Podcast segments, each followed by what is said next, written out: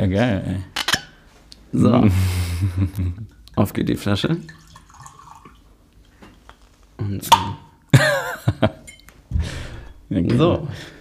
Ich habe keine Ahnung, was ich da gerade gekauft habe, aber äh, Sabura war auf jeden Fall sehr erpicht darauf, dass ich hier einen Whisky äh, da bringe, weil Vincent, aka Convinced aus der ersten Folge, das natürlich angepriesen hat. Und Bin aus keinem anderen Grund hier. ah ja, stimmt, ich darf nicht reden, wenn du redest, ne? Und ich habe immer so viel. Das wird, ein Problem. Verflixt und verführt.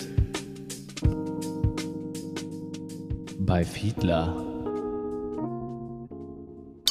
So, mit einem nordischen Moin Moin begrüße ich euch hier neu aus den Hamburger Podcast-Studios bei Hamburger Ding. Wir sind auf der Reeperbahn, wir haben eben unseren äh, Viertelkontrollgang gemacht, den VKG. VKG. Genau, bei mir ist heute Sabura, aka Niklas. Und ist das nicht Niklas, aka Sabura? ja, natürlich.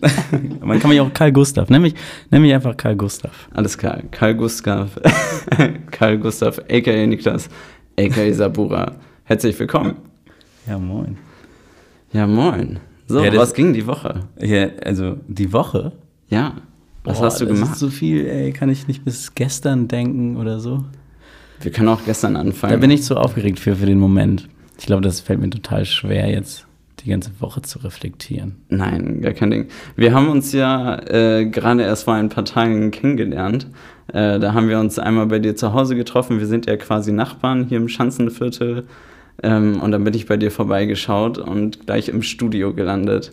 Da hattest du ja direkt die aktuelle Songidee und hast sie direkt präsentiert. Willst du ein bisschen was dazu erzählen? Ja, also dann weiß ich jetzt wieder, was die Woche ging.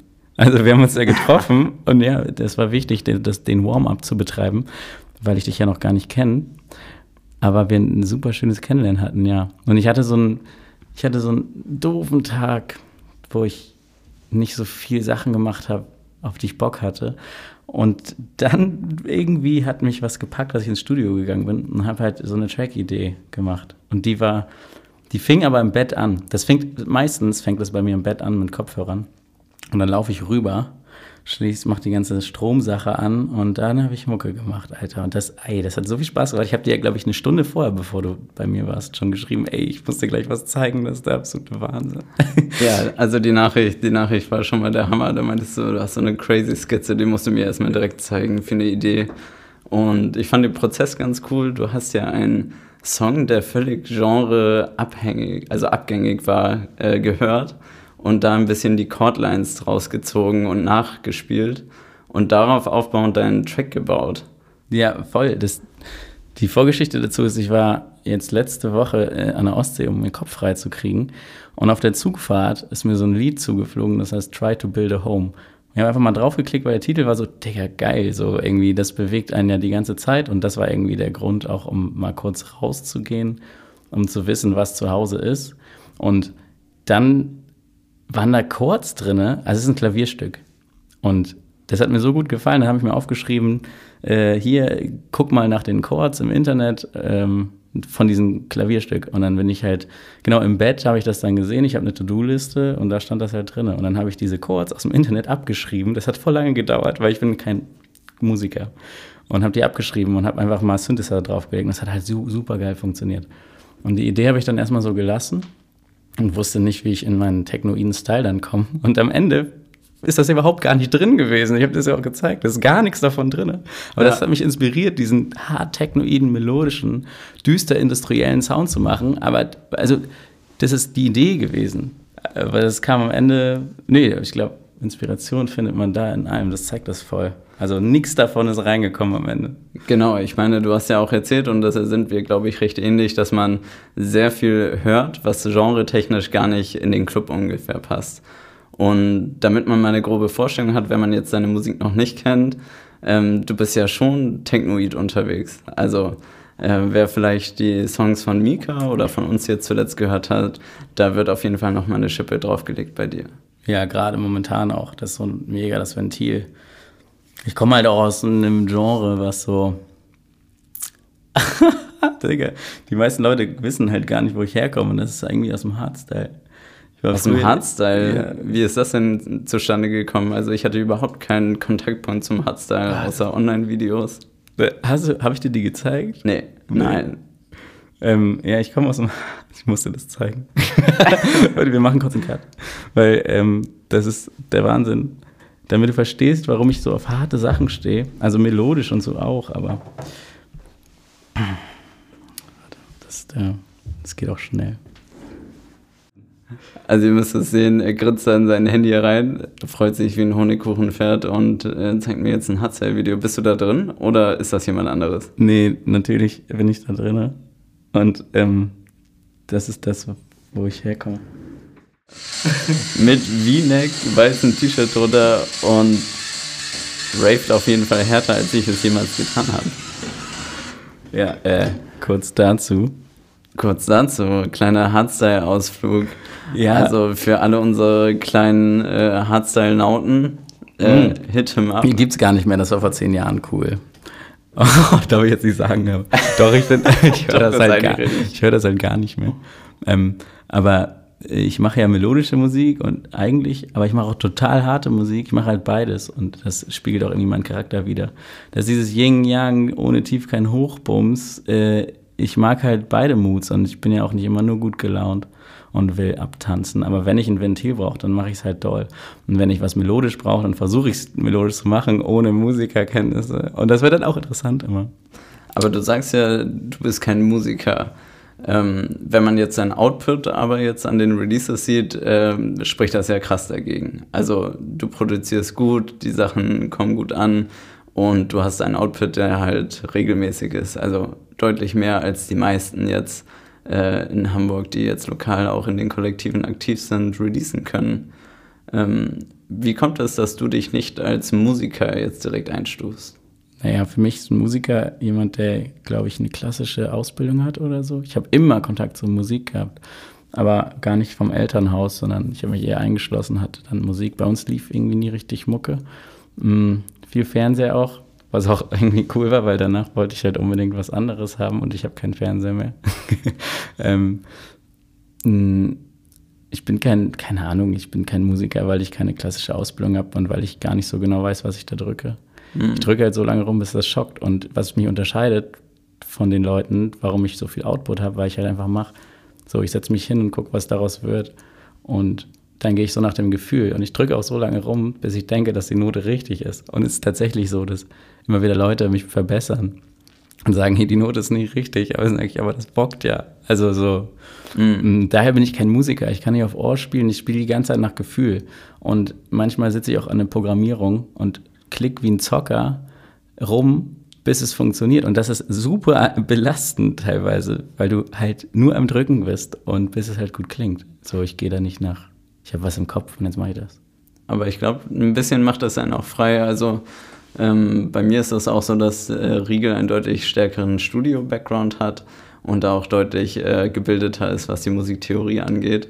Ähm, und dann ab und zu gelingt mir dann ja auch mal was, nicht häufig, das meiste kommt von Riegel, aber ab und zu gelingt mir was und äh, da ist halt schön, dass man selber sich nicht an irgendwelche Regeln halten musste, sondern einfach ganz frei nach dem Ohr und nach dem Gefühl gegangen ist. Und da kommen halt spannende Dinge raus und das bringt auch, finde ich, sehr viel Spaß, einfach raus auszuprobieren. Genau, ja voll. Und ich bin Beißer, ich mache dann immer weiter. Wenn ich ja was angefangen habe, dann muss ich das auch zu Ende bringen irgendwie. Und daher habe ich, glaube ich, einen hohen Aus Output. Ich meine, bis zu Ende bringen geht ja auch bis heute. Wann ging denn das eigentlich mit Sabura los? Also wie sind überhaupt deine, deine Baby-Steps gewesen? Wie ist es angefangen? Das klingt so, als hätte ich irgendwas zu Ende gebracht. Habe ich nicht. Nee, du bist aber voll dabei. ich genau, bin voll dabei. Da liebe ich den Spruch von Komet Bernhard. Der hat nämlich immer, also der hat gesagt in einem Interview, ich habe so gerne unfertig. Und das ist halt auch so ein geiler Gedanke. Weil dann bist du die ganze Zeit immer wieder am Neuanfang und bringst das so genau bis zum Start. Du denkst, hm, warte, was war die Frage? und dann habe ich den jetzt getroffen vor einem Monat oder so. Und es war so der Flash. Und wir schreiben jetzt über WhatsApp. Das ist der absolute Wahnsinn. ja. Also hast du, hast du schon einen kleinen Star-Moment Ich, gehabt. äh, hab- ich war so, ich, hab, ich war mit einer Freundin in meinem Studio und dann habe ich die Nachricht aufs Handy bekommen, dass wir uns jetzt im Schanzentag treffen vom Freund. Und Ich habe gezittert. Und ich war so aufgeregt und ich bin ins Badezimmer gerannt. Ich habe mir die Nägel nochmal nachlackiert. und dann war so, ey, welche, was, wir nehmen auf jeden Fall die Zebradecke mit. Und drei Bier, brauche ich auf jeden Fall ein Bier. Und er hat äh, irgendwie, hat er erzählt, fünf Jahre kein Alkohol getrunken oder so. Und dann habe ich ein Bier angeboten und er hat das getrunken mit mir. Und ich war so stolz, meine Ikone. Und es ist ein toller Mensch. Also es, ist, es war eins zu eins äh, wie im Film.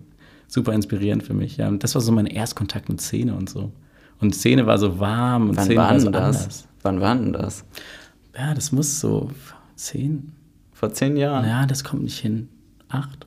Dann war die Okay. Doku rausgekommen, das war noch immer. Also, like, auf jeden Fall so, ich war erst Raver und bin ich auch noch. Lange Zeit einfach nur geraved und wollte auch in der Szene immer was machen. Aber das hat auf jeden Fall ein bisschen gedauert. Ich habe erstmal meine Rave-Zeiten gehabt. Okay, und wann, wann war dann das Change oder was war dein erster Gig eigentlich? Also wo hast du angefangen? Oh, ich Dass du sagst, so, okay, das war mein erster Club-Gig, wo du nicht äh, bei Freunden im Bedroom oder auf einer Hausparty gespielt hast. Also 15, Raute Musik, Scheunenfete, das war mein erster Clubauftritt. Und dann fing das an mit Abi-Partys. Und da habe ich, dann war ich irgendwann, ich habe mein äh, ähm, Abi in Nemshorn gemacht und dann waren wir irgendwann Local Heroes, ich und mein bester Freund. Ähm, und wir haben richtig krass Abi-Partys gerockt. So. Das war natürlich nicht voll wegen uns, sondern weil eine Abi-Party voll ist und die Leute da voll sind und die, das ist ja übelst geil, der Vibe so. Ne? Ersten zwei, drei Partys mit 16 kamst du da rein. Ja, das war ausverkauft, jedes Wochenende, Langeloher Hof. Im Zorn, ich kenne es, um ehrlich zu sein, vor mal einen Begriff. aus, aus dem, ja, mach dir mal einen Begriff, Schleswig-Holstein oder so. Also so ein Meme-Video von äh, Dübel Horn, Arno Dübel, ja. Arno Dübel, ähm, ja. So ist es da auch, ohne Witz, aber das war auch mal geil, aus der Stadt rauszukommen. Ähm, ja, und dann habe ich das gemacht, Alter, und das lief richtig, richtig gut. Und dann habe ich irgendwann gemerkt, Alter, ich fühle mich hier ein bisschen blöd, weil ich kriege Geld dafür. Und es war gar nicht wenig Geld, ich habe da mein komplettes Abitur mit verdient. Und es war teilweise sogar immer noch mehr Geld gewesen, was ich jetzt in der Szene verdiene für den Abend. Aber du spielst halt auch neun Stunden. Und du spielst halt das Opening alleine und dann aber Closing auch wieder alleine, irgendwann später. Und du spielst halt jeden Style. Und ich habe halt gemerkt, ich will ja irgendwie auch meins machen und ich will für, für was stehen und so ein, so ein klares Bild haben. Wie bist du dann nach Hamburg gekommen? Und da sind wir halt bei dem Booken und beim Booker, weil ich habe halt versucht, so viel Leute anzuschreiben und ich war ja keiner. So. Und da habe ich auf meinen Traum gesetzt, auch 100 Prozent, und habe dann gesagt, okay, ich mache selber Veranstaltungen. Habe mich informiert und dann habe ich ganz oben im Juice Club, das ist eigentlich ein Goa-Laden, habe eine Mietlocation für den schlimmsten Deal, den ich bis heute hatte, jemals. Ein ganz schlimmer Deal. Wir haben die Tür selber gemacht, die Tür die Tür, die Bar haben alle meine Freunde gemacht. Alle meine Freunde waren da, um mich zu unterstützen. Meine Freundin hat ganz am Anfang zu der Zeit sogar noch die Tür gemacht, so ein kleines Mauerblümchen. Und am Ende hat ihr Vater das gemacht. Und es war alles ein Familiending. Und ja, Freunde standen an der Tür. Also, Aber das ist, das ist ja auch irgendwie so der Anfang. Also ich kenne die meisten, die ich kenne, die jetzt irgendwie ihre Kollektivarbeit haben, ihr DJ-Dasein ähm, oder als Artist irgendwie Bühnen bauen, die haben damit angefangen, dass sie alleine mit Freunden irgendwo sich mit einem schlechten Deal eingemietet haben und dort mit viel Fleiß und Handarbeit und ganz wenig Budget die erste Party aufstellen. ich glaube, das ist auch der absolut richtige Weg. Und der war es auch für mich. Und ich habe einfach die richtigen Leute da reingebucht auch. Und die erste Party war geil und dann die zweite auch. Und dann wurde ich, wurde ich auch gebucht. Wie hießen denn die Partys damals? Das war direkt Eulentanz sofort. Das war Eulentanz. Ja. Und das ist bis heute dein Kollektiv, dein Main. Mhm. Das habe ich in der Badewanne gegründet mit mir selber in meinem Kopf. Ich weiß noch genau, wie ich untergetaucht bin und ich habe so lange gebrainstormt und mir ist kein besserer Name eingefallen. Ich sehe das nicht mal als grandiosen Namen, aber ich hatte viele Gedanken dabei. Das war so die Emma-Phase, wo ich dachte, okay, die Leute schweben durch, ich glaube, die Nachteulen, die alleinigen Jäger, das Individuum. Und so bin ich auf den Namen gekommen. Und ich wollte was mit Tanz. Ich sage so, Tanz. Das ist auf jeden Fall ein sehr romantischer Ansatz. So, erstmal erst so das Gefühl, was du selber als Raver, weil du das ja auch betont hast, dass du erst Raver warst, bevor du halt Artist wirst oder Veranstalter. Und dann eben tanzen, weil anscheinend ist das ja dein Hauptpunkt auf dieser Party, dass Voll. du viel tanzen kannst. Ja, darum geht es auch im Club. Ja, also zu der Zeitpunkt, zu dem Zeitpunkt war ich halt auch einfach schon echt ein. Also ohne Witz, das soll jetzt gar nicht angeberisch klingen. Und es klingt aber trotzdem, wenn ich sage, aber zu dem Zeitpunkt war ich schon echt ein guter DJ, weil ich das, seitdem ich 14 gemacht also mit Platte gemacht habe. Und ich war zu dem Zeitpunkt auch immer schüchtern, eher so der gemobbte Dude und alleine viel. Und diese Zeit alleine, zwangsweise, hat mich ja einfach dazu gebracht, irgendwie die ganze Zeit Musik zu machen. Und die Nachbarin über mir, die hat immer Oropax reingemacht. Das war gar kein Problem für sie, war irgendwie 70. Frau Mhm. Müller, wirklich Frau Müller, so absolut das. Ähm, und jetzt, immer wenn ich dann aufgelegt habe, hat sie sich Oropax reingemacht. Und irgendwann hat sie mal gesagt, ach, das klingt immer wirklich alles so schön, aber diese, dieses Kribbeln im Körper, was ist denn das? Ich sag, ja, alles klar, ich mach den Subwoofer ein bisschen leiser. Ja, also Seine so. süße Beschreibung dafür, dass der Bass ein bisschen zu laut ist. Ja, genau. Sie wusste ja nicht, was das ist, tatsächlich auch. Ähm, Ja, und da, dadurch war ich halt schon echt guter DJ, weil ich so viel alleine Zeit verbracht habe. Und dann kam ich dann schnell, als ich die Chance hatte, mich in Hamburg zu beweisen, kam ich dann relativ schnell rein und hab mehr Veranstaltungen gemacht und habe das erste Release gehabt und so. Und ja. Ich finde ja, dass das halt krass im Kontrast steht zu dem, wie ich dich jetzt kennengelernt habe. Also, ähm, ihr müsst euch vorstellen, jetzt gerade auf dem Weg hier zum Podcaststudio Hamburg sind wir in der Schanze gestartet und über den Grünen Jäger, Werde ähm, und auf die Reeperbahn dann eben zum Studio gegangen. Und auf diesem Weg äh, treffen wir halt viele Leute. Ich will jetzt gar nicht zählen, aber viele Leute, die dich nicht grüßen, die dich kennen, äh, die mit dir kurz schnacken und ein schönes persönliches Verhältnis irgendwie nach außen ausstrahlen. Und das steht ja schon krass im Vergleich, also im Kontrast dazu, wie du dich früher gesehen hast, halt eher als Einzelgänger. Ja, total. Also das ist auch so ein mega der Prozess gewesen.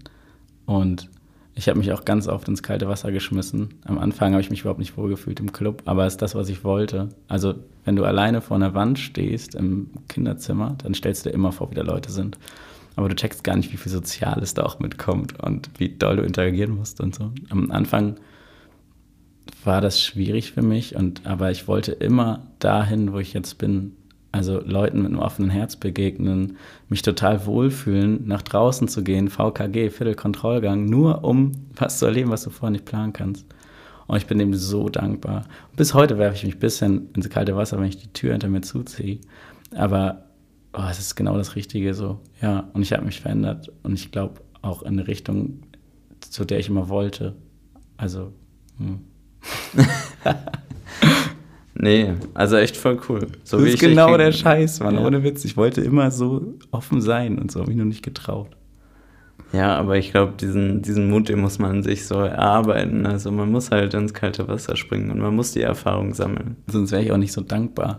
Also, weißt du kannst ja zugucken, wie Leute ins Wasser springen und denkst so, boah, mutig und so und versuchst was daraus mitzunehmen, aber du nimmst nichts mit, nicht, wenn du nicht selber reinspringst. So. Und das ist halt das Ding so. Das, Das ist- das ist voll die gute Analogie.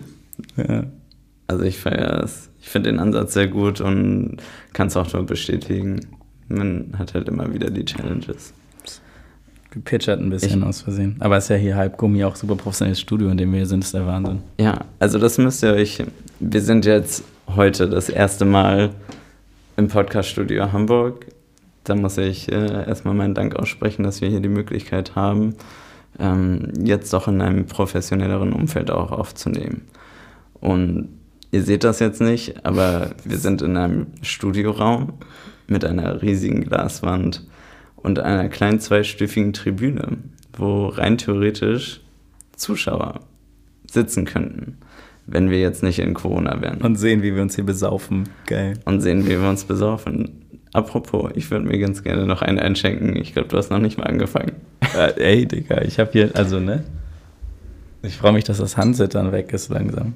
Aber ja, ich habe ja vorhin Sport, Qigong und geduscht und dann war ich geerdet ein bisschen und ich äh, habe richtig doll Angst davor, dass wenn ich zu betrunken werde, zu viel Scheiße erzähle, die anstrengend ist, weil ich glaube, irgendwann wird meine Stimme anstrengend. Weißt du, das ist dann so, dann wird von gegenüber geguckt, boah, Niklas, ich mag das Geräusch, wenn du die Fresse hältst. Oh, das glaube ich nicht, dass das passiert, aber ich verstehe es auf jeden Fall. Also, Also ich habe absolut kein Problem mehr, ihn einzuschenken.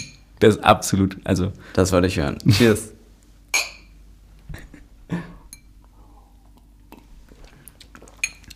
Ich bin auch zufrieden mit meiner Auswahl. Also Niklas Gesicht spricht Bände, er ist äh, noch nicht ganz überzeugt. Also, wie gesagt, doch, das PDV stimmt. Jetzt habe ich meinen eigenen Spruch fast versaut. Ich sage immer PDV, das PDV muss stimmen, weil das ist das Preis-Dröhnungsverhältnis. Und bei so einem Sekt und so, das stimmt das total. Bei einem Whisky stimmt das wahrscheinlich für mich normalerweise nicht. Aber jetzt stimmt es, weil du hast den bezahlt. Deswegen ist das PDV gerade super. Das ist doch ganz egal. Das Preis-Dröhnungsverhältnis passt. Es dröhnt und äh, das ist einfach Serviceleistung hier im Podcast. der Wahnsinn. Ich kann das nur jedem empfehlen. War aber auch der Grund, warum ich da bin. Es ist übrigens Freitag. Es sind die ersten paar Tage gutes Wetter angesagt, die nächsten Tage.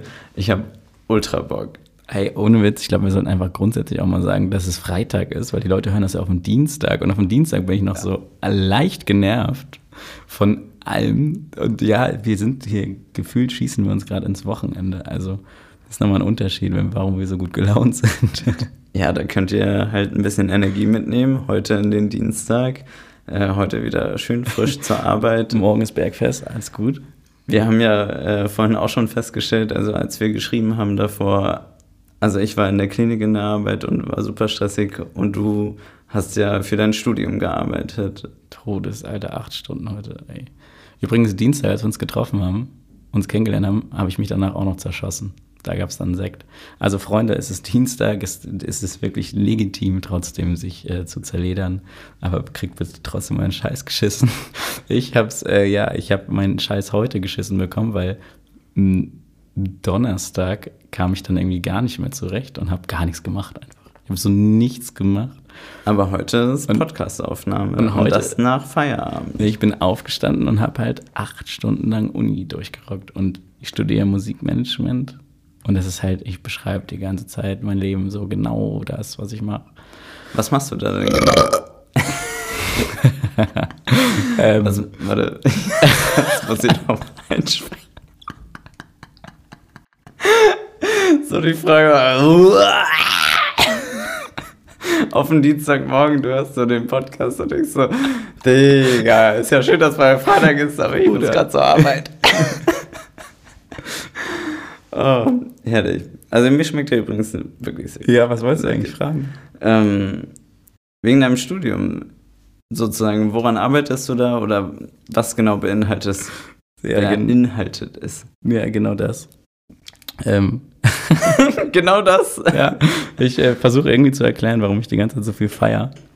Und ähm, was ich mache, also das, was wir alles reden, wo ich angefangen habe oder also ich studiere Musikmanagement auf Fokus, Subkultur und ganz konkret die Techno-Szene. Und wenn ich jetzt an einem Wochenende im Club war, dann versuche ich das irgendwie in der Uni zu beschreiben. Das heißt, zum Beispiel habe ich meine Bachelorarbeit über Entwicklungspotenziale in Techno-Clubs geschrieben. Das bedeutet, was ist in einer Subkultur in einem Techno-Club anders als in einem kapitalistischen Unternehmen wie Google oder so? Und dann gehe ich darauf ein, warum das so harmoniert und warum Leute da härter und länger arbeiten oder auch was Konsum macht, soziologisch, psychologisch.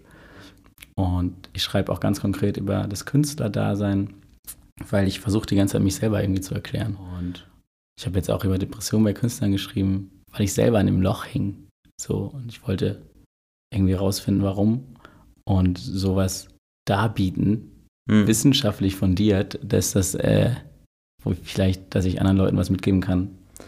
Und ich weiß, also es ist natürlich schwer, das jetzt irgendwie äh, mündlich zu verfassen, wenn du da wahrscheinlich eine mehrseitige Arbeit halt drüber verfasst hast. Aber vielleicht kannst du ein bisschen versuchen, für den Zuhörer noch einmal zu erklären, was jetzt sozusagen das Ergebnis ist oder was du herausgefunden hast in dieser Arbeit. In der Depression bei Künstlern, also genau. kulturellen Künstlern. Gerade als Newcomer ist da eine Überlastung. Also du musst viel härter, genau das wie ich, ich muss eine Veranstaltung machen, um in die Szene zu kommen. Du musst viel härter arbeiten, um gesehen zu werden. Und du machst dir halt einen unnormalen Druck, weil du, du hast halt keinerlei Sicherheit. Und wenn du 100% darauf setzt, dann den Druck, den du selber machst und wie lange du arbeiten musst im Studio und dann auch im Club. Du musst im Club länger bleiben, um mit den richtigen Leuten zu reden, weil es ein riesen Netzwerk ist und musst in dieses Netzwerk reinkommen. Und diese Eintrittsbarrieren in die Elite quasi, die ja mal sagt, dass sie keine ist, aber definitiv ist eine da, ähm, das ist super belastend. So. Mhm. Und das führt die ganze Zeit zu Selbstzweifeln. Und am Anfang bist du einfach nicht gut. Und du musst die ganze Zeit lernen, lernen, lernen. Und also Musikproduktion jetzt zum Beispiel. Mhm. Und du bewegst dich halt in einem Raum, wo ja viele Dinge toleriert sind. Also jetzt konsumtechnisch, du bewegst Mhm. dich im Dauerrausch. Nochmal, wenn du jetzt, du meintest eben, wenn du 100% gehst, bist du 100%? Ich bin leider auch eine Zeit lang 110 Prozent gewesen. Mhm. Und da ist auch der Punkt aus der Arbeit, du hast halt keinen Manager, du hast keinen, keiner, der dir sagt, jetzt mach mal ruhig. Du hast keinen, der dir sagt, so, so ist es richtig oder so ist es falsch. So, du musst die ganze Zeit ausprobieren und dadurch machst du riesen Fehler. Und du gibst halt 110 Prozent. Und dadurch, dass es 110 Prozent gibt und keiner dich entschleunigt, du machst dir halt so den Druck selber. Also wo hast du das gemerkt? Also wo, wann hast du gemerkt, dass du nicht 100% gibst, sondern 110 und das halt entsprechend dann nicht aufrechterhaltbar ist, nachhaltig? Hm.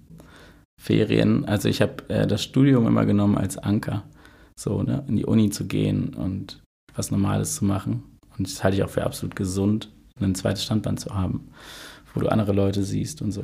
Und dann habe ich irgendwann nach dem dritten Monat frei gefühlt durchgeschlafen bis zum Freitag und bin nicht aus dem Bett gekommen, gar nicht.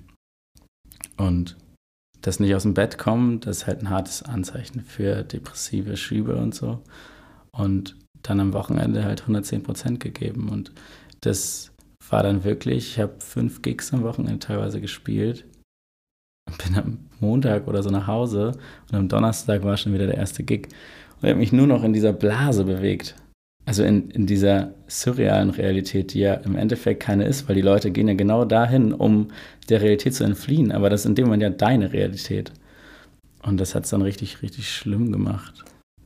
Du bist ja, also ich frage mich halt gerade, oder das zeigt mir auf, dass wenn du als, als Raver, also als in dem Sinne Gast auf der Veranstaltung bist, dann entfliehst du deinem Alltag. Du fieberst auf diesen Tag hin, du lässt los, dir fällt eigentlich alles an Anspannung ab und genau das suchen ja auch die Leute. Und du kommst ja daher und Das- dann wolltest du DJ sein. Also das steht ja im krassen Kontrast zueinander. Ja, Wenn du sagst, du gibst 110% und hast extremen Druck und es ist quasi der eine Sinn, den du dir gibst. Und davor war das eigentlich der Zufluchtsort. Das ist genau der Punkt, weil es gibt halt die Bühnensucht. So, und irgendwann das, was ich ja früher nie war, so, ne, eher der Kleine, der nicht so viele Leute um sich rum hatte, das wird irgendwann zur Sucht, in den Club zu gehen, alle kennen dich. Also, das ist so wie im Viertel jetzt, wie es jetzt ist, ich gehe durchs Viertel und grüße alle Leute, das kommt ja dadurch. Aber früher bin ich, war ich im Viertel immer trotzdem immer noch der Niemand in dem Sinne. Und das ist dann die Sucht, in den Club zu gehen und auf die Bühne zu gehen und diesen Rausch auf der Bühne, ohne Witz, ich bin immer aufgeregt, aber wenn ich dann dabei bin, das ist eine absolute Sucht. Ja, wenn du nichts hast, nichts anderes Normales, dann ist das irgendwie schädlich. Toxisch, glaube ich. Ich glaube, Leute kriegen das hin, aber nicht, wenn du 110% gibst. Weil dann, also dann lässt du dich immer fallen und nee. Ich glaube, ich glaub, in der Balance liegt's. Und äh, Das ist ja wichtig. ich glaube, das ist ja auch das, wohin du schreibst. Also vor dem Podcast hat mir Niklas geschrieben, ja, nach dem Uni und vor dem Podcast gibt es noch etwas Sport und ein bisschen Yoga oder Meditation. Qigong. Qigong. Ich persönlich kenne nicht Qigong. Qigong ist äh, für Leute, denen Yoga zu anstrengend ist und Meditation zu ruhig. Das heißt, du machst eine Bewegungstherapie und denkst an nichts und atmest. Also Yoga war mir am Anfang viel zu anstrengend, ich bin voll faul. Und Meditation war mir viel zu ruhig, weil ich bin voll der Ener das Energiebündel. Das heißt, du machst sowas wie Yoga, bewegst dich, atmest und meditierst in einem. Ja, und es geht um Balance und das ist das, wo ich jetzt gerade super geerdet bin. Und es war auch, Corona hat mir das mitgegeben. So, ich bin so geerdet, ich kann super geile Musik machen, nur weil, wenn es mir nicht gut geht oder wenn ich doofe Gedanken habe, dann stehe ich auf, mach Sport, meditiere, mach Qigong und geh duschen und dann ist der Tag wirklich komplett anders.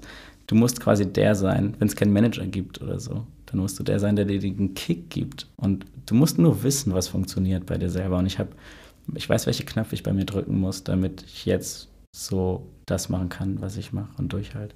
Ich finde, das spürt man auch. Also Äh, Gerade wenn du über den Weg dorthin redest und über den Druck, den du spürst, ja auch äh, vor und um das Auflegen und dass sich das verändert, dass man vom Zufluchtsort zu dem Exposure auf 100% wechselt, das man sucht. Ähm, dafür habe ich dich als sehr mit einer schönen und ruhigen Ausstrahlung kennengelernt. Ja, danke. Können Sie aber auch nicht besoffen. Aber ich mache mich besoffen jetzt langsam. ja, da, da müsst ihr aufpassen. Am, am Ende des Podcasts. Das schneiden wir alles weg. So.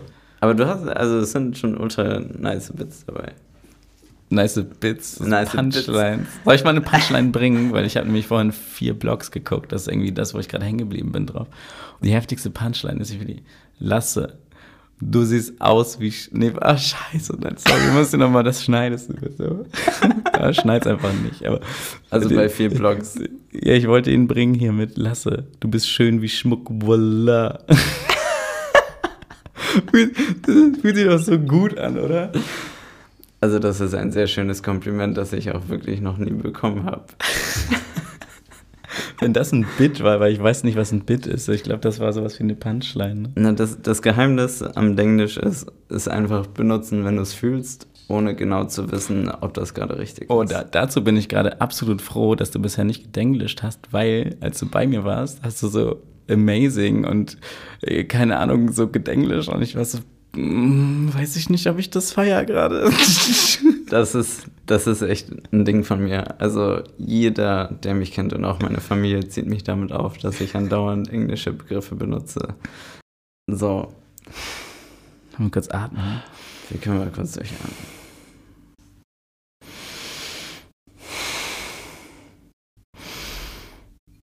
So, Sind wir wieder geerdet. Ja, ich schenke mir nochmal einen ein, ne? Plus, minus. Also immer so ein Mühe, so ein Mühe würde ich mir noch. Aber wir sind uns ab der Hälfte. Oh, dieses, das ist so, kennst du Mukbang? Das sind so Videos, wo es nur darum geht, um Sound, wie Leute essen oder Sachen aufmachen. Ich habe das als ASMR Genau, genau, genau. kennengelernt. Also, Also da, wo die so gute, sehr gute Mikrofone für Nahfeld haben und dann eben so Geräusche aufnehmen. das ist genau das, was ich wollte. Warte, Ah ja. Achtung. respektlos. Du hast da selber, du hast da noch was drin. Apropos schick machen fürs Festival. Ich meine, du kannst da, wenn man im Glashaus sitzt, soll man ja nicht mit Stein werfen.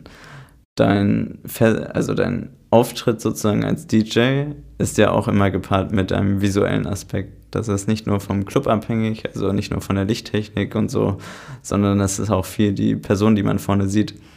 Und ich fand das halt ultra cool und interessant, äh, dass du ein extrem extravagantes Bühnenoutfit hast. Ich wollte es mitbringen eigentlich, damit du es mal anfassen kannst. Aber Weil es, das ist nämlich, es sind nämlich recycelte Fahrradräder. Das sind Gummischläuche. Und Nee. alle denken immer, es ist super weich, aber es ist Gummi.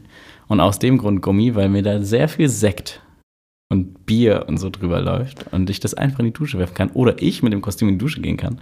Oder mal baden gehen kann auf einem Festival. Und dann ist es wieder sauber. Das ist der Wahnsinn. Ähm, ja, aber darf ich nochmal zu diesem Visuellen macht auch viel aus, weil da bin ich wieder der Student.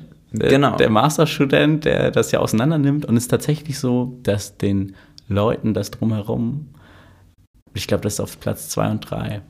Ja. Sound ist den Leuten extrem wichtig im Club. Die Anlage muss stimmen. Und das Licht muss stimmen und die Dekoration muss stimmen. Und das habe ich in einer Umfrage rausgefunden. Ich habe 800 Teilnehmer in meiner Bachelorarbeit gehabt. Und so lerne ich mich ja auch selber auch weiter noch kennen. Was will ich auf den Veranstaltungen transportieren? Was ist den Leuten wichtig? Und ja, ich schaffe da was auf der Bühne mit meinem Kostüm und so, was, weil da guckst du ja hin. Also du guckst ja auf die Bühne in dem Moment. Und ohne Witz, ich als Raver, da sind wir wieder bei der, beim Raver.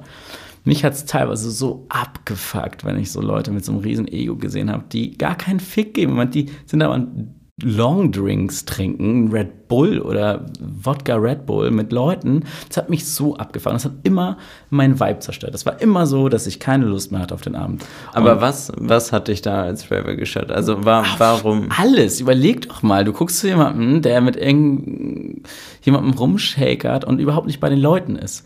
Die, die, war, die haben mich einfach nicht ernst genommen als Raver. Ja, ich stand da mit tausend Leuten neben mir so. Klar. Aber die, ich habe das Gefühl, den Dancefloor nicht ernst genommen. Und ich nehme den Dancefloor absolut ernst. Die stehen da und denken, sind die Götter. Sind sie nicht, absolut nicht. Und das ist, ich will zeigen, dass ich Raver bin. Und was ich, jetzt sind wir bei dem Punkt des Kostüms, was ich damit zeigen will, ist, ich mache mich auch schick. Ich, ich mache mir auch Schminke in die, ins Gesicht. Du musst mal ein bisschen beschreiben. Also, wenn du irgendwo deinen Auftritt hast, wen sehen die da vorne? Wie soll ich das erklären? Ich habe ich hab recycelte Gummischläuche, ungefähr 400 Stück, einzeln dran genäht an einen Lederkorpus um mich rum. Und was ich damit zeigen will, ist, ey, ich mache mich auch, also ich, bin, ich performe auf der Bühne. Ich weiß nicht, ob du das mal gesehen hast. Ich bin bei der Crowd. Ich bin immer bei den Leuten und ich gehe sogar runter. Manchmal beim Drop gehe ich einfach runter und höre mir den Track auf der Anlage an. Und ich aber habe gecheckt, so, das verstehen ja nicht direkt alle. Und die Leute machen sich fertig mit Regenschirmen auf dem Festival, wie du auf dem Festival mit deiner Lederleggings. Ich wette mit dir, du hast mal Lederleggings oder irgend so ein Kram oder Glitzer im Gesicht. Nein, ich hasse Glitzer. Oh, Bruder, da muss ich los. Ich glaube, ich muss los. Ähm, es war sehr schön mit euch. ähm, aber so, Leute machen sich fürs Festival halt fein.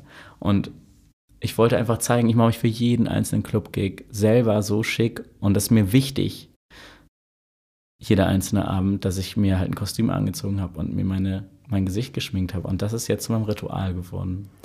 15 Minuten ich alleine. Ist es dann ein bisschen mit Bezug auf Eulentanz? Weil ich hatte immer das Gefühl, ja. dass eben mit diesem Harnisch, den du dann trägst, der ja aussieht wie Federn sozusagen, ja. die dann von den Schultern abstehen, die dunkel gespinkten Augen, äh, die Fingernägel lackiert. Das war alles so für mich so äh, wie halt ein dunkler Vogel sozusagen, ein Rabe oder eine Eule in dem Fall. Was ist Rabe? Äh, was heißt Rabe? Die Leute denken immer, ich bin Rabe. Aber ich leih schon, wie geil. Ähm, was heißt Rabe auf Englisch? Ähm, Raven. Oh, shit. das ist gerade.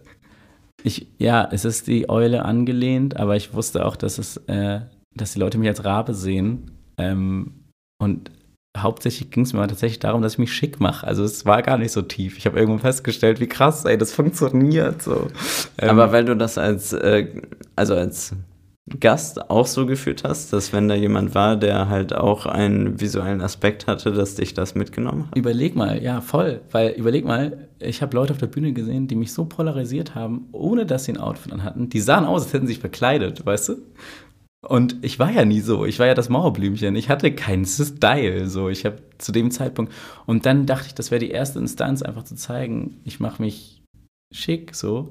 Und jetzt ist es so, ja, jetzt bin ich ein Charakter. Und ich kann ins Viertel mhm. laufen und die Leute grüßen und so. Und ich würde auch sagen, dass ich auf der Bühne ohne das Kostüm performen kann. Aber zu dem Zeitpunkt war es einfach Mittel zum Zweck. Können wir einmal kurz sagen, dass du ein absolutes Genie bist?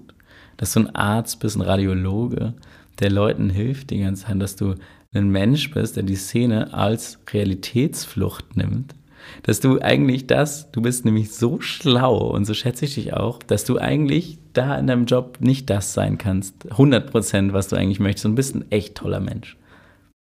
Und ich glaube, ich glaube, ich habe dich da ein bisschen so, weil das ist so. Du machst doch eigentlich genau den Bums. Ja, das ist ja eigentlich genau der Moment, den ich halt nicht haben will, weil ich ja die Menschen in Hamburg interviewe und hier quasi in meiner Moderatorenrolle so verschwinde. In der nächsten Folge sprechen wir über dich. Ich finde es cool. Ich finde, es ist genau dieser richtige Schritt und das sehe ich auch so. Das sehe ich die ganze Zeit so, dass Leute da in diese Kultur preschen, weil sie merken, das macht einen super glücklich. Und den Punkt, den ich gesagt habe, wenn nur Subkultur ist, das macht dann auch viel unglücklich. das kann ist Pressure. Aber du machst es, ne, du hast dein Standbein und ich glaube, du hast auch einen Traum. So, ich habe ich hab auf jeden Fall, ich bin jemand, ich liebe den Spruch, äh, der Plan ist wertlos, es lebe die Planung.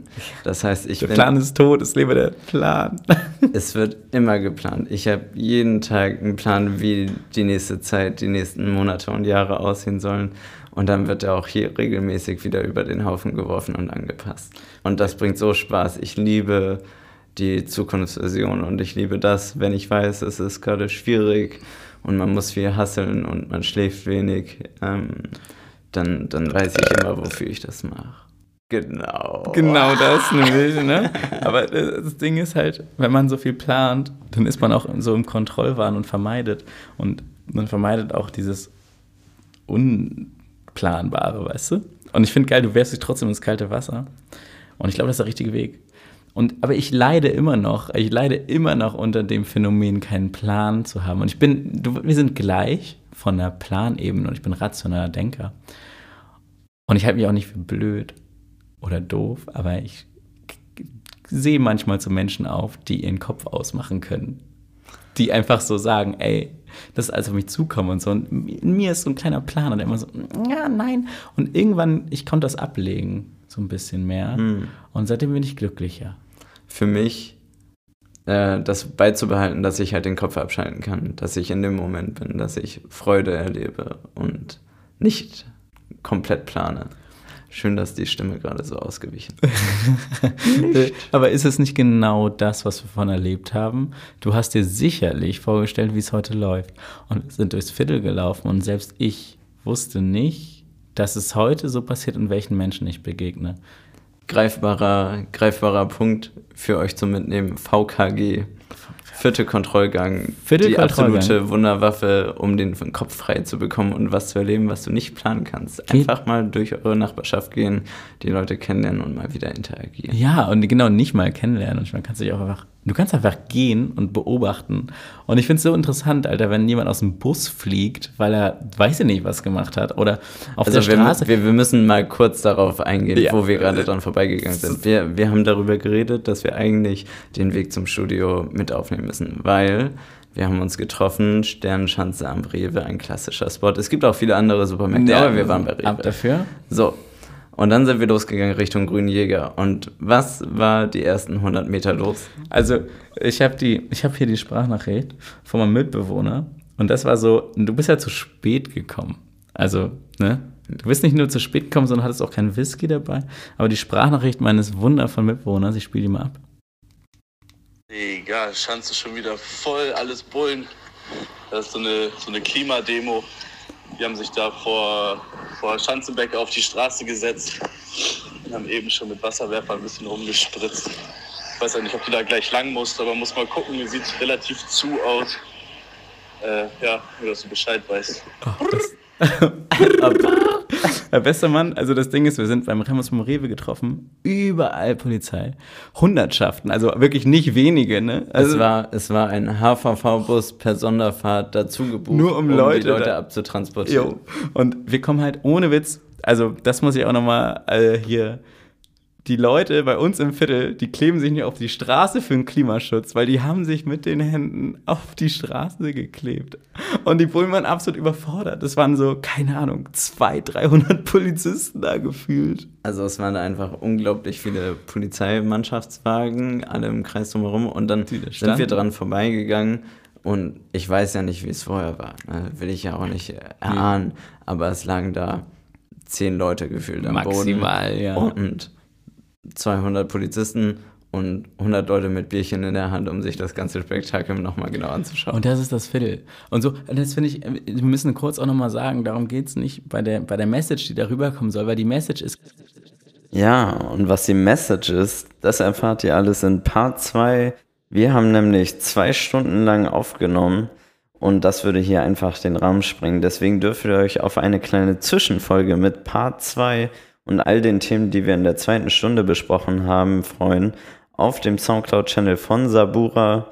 Und wir hören uns hier in altgewohnter Frische auf eurem Lieblings-Podcast-Anbieter in zwei Wochen wieder. Das war Verflixt und Verführt. Mein Name ist Fiedler. Genießt das Wetter, geht raus und bis bald. Ciao.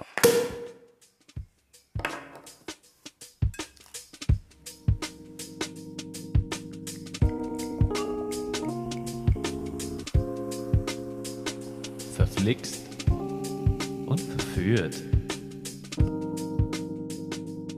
Bei Fiedler.